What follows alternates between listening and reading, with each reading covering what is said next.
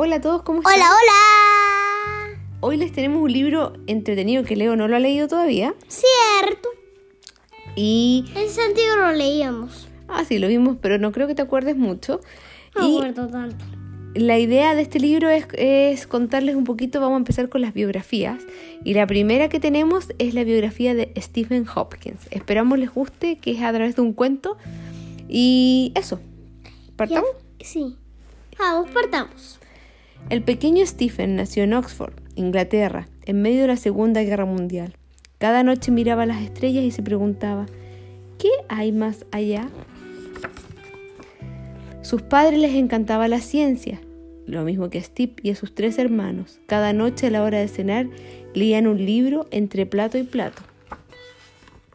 En el colegio Steve no era el más aplicado, pero era muy inteligente. Todos lo llamaban Einstein, como el famoso científico. Incluso un día construyó un computador con partes de un reloj y un teléfono antiguo. Mira qué inteligente. ¿Qué? Qué inteligente construyó un computador.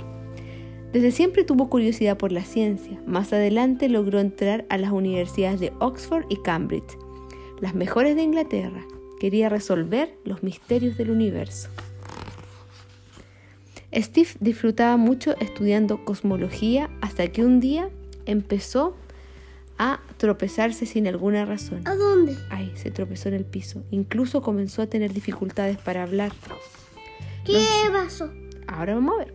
Los doctores le dijeron que tenía una rara enfermedad que estaba paralizando su cuerpo, Paralizando. que no podía mover y que le quedaban dos años de vida. Steve sintió que el universo entero se desmoronaba a su alrededor.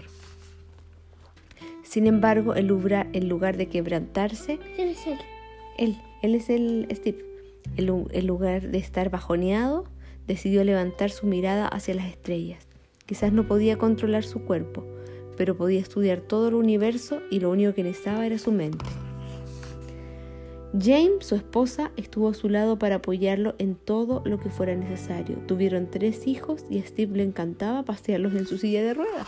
Mira Los paseaba en su silla de ruedas. Se centró en estudiar los agujeros negros, una cosa muy rara y poderosa al universo. Los científicos creían que eran tan poderosos que ni la luz podía escapar de ellos. Stephen Hawking demostró que los agujeros negros no eran tan oscuros como se creían y que tenían una tenue luz que podía escapar de ellos. Se llamaba radiación de Hopkins. Para esa época, Stephen había perdido su voz, pero encontró una forma de transmitir todo lo que sabía a través de un reloj, o sea, ¿Qué de- perdón, de un robot. Con su nueva voz dictó un libro para enseñar ¿Qué? ¿Cuál al mundo entero los secretos del universo.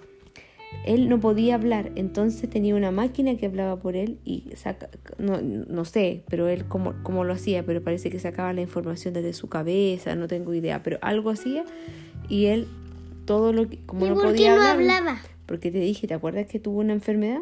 ¿Cuál es- ¿De cómo? No sé cómo se llama la enfermedad, pero él tenía una rara enfermedad que hacía que su cuerpo no funcionara bien. Pero eso no impidió que él eh, hiciera cosas, ¿viste? Stephen empezó, estaba convencido de que algún día los humanos cruzarían las galaxias y llegarían a otros planetas. Su cumpleaños 65 lo celebró con gravedad cero, junto a un grupo de astronautas. Por primera vez en 40 años se levantaba de su silla de ruedas. Stephen se convirtió en el más brillante científico del siglo XX. Descubrió algo aún más importante en la ciencia. Por más difícil que parezca la vida, siempre hay algo que puedes hacer y en lo que puedes triunfar. ¿Viste qué linda la vida de él? ¿Viste? A pesar de, mira, a pesar de que él tuvo una enfermedad, que le dijeron que le quedaban dos años de vida, él no se dio por vencido. ¿Sabes lo que hizo? No. siguió luchando y tuvo una vida lo más normal posible. Igual siguió trabajando en sus cosas de ciencia, haciendo investigación, yendo a la universidad y eso. ¿Y se murió? Y después, bueno, se fue al cielo. ¿Viste? Pero no lo paralizó lo que le pasó. ¿Qué es paralizar? Que, que no lo detuvo. Él siguió haciendo las cosas. No porque se haya enfermado, dijo, ya yo me voy a quedar en mi cama y nunca más voy a salir de acá. No. Él tuvo fuerza y se levantó. ¿Viste?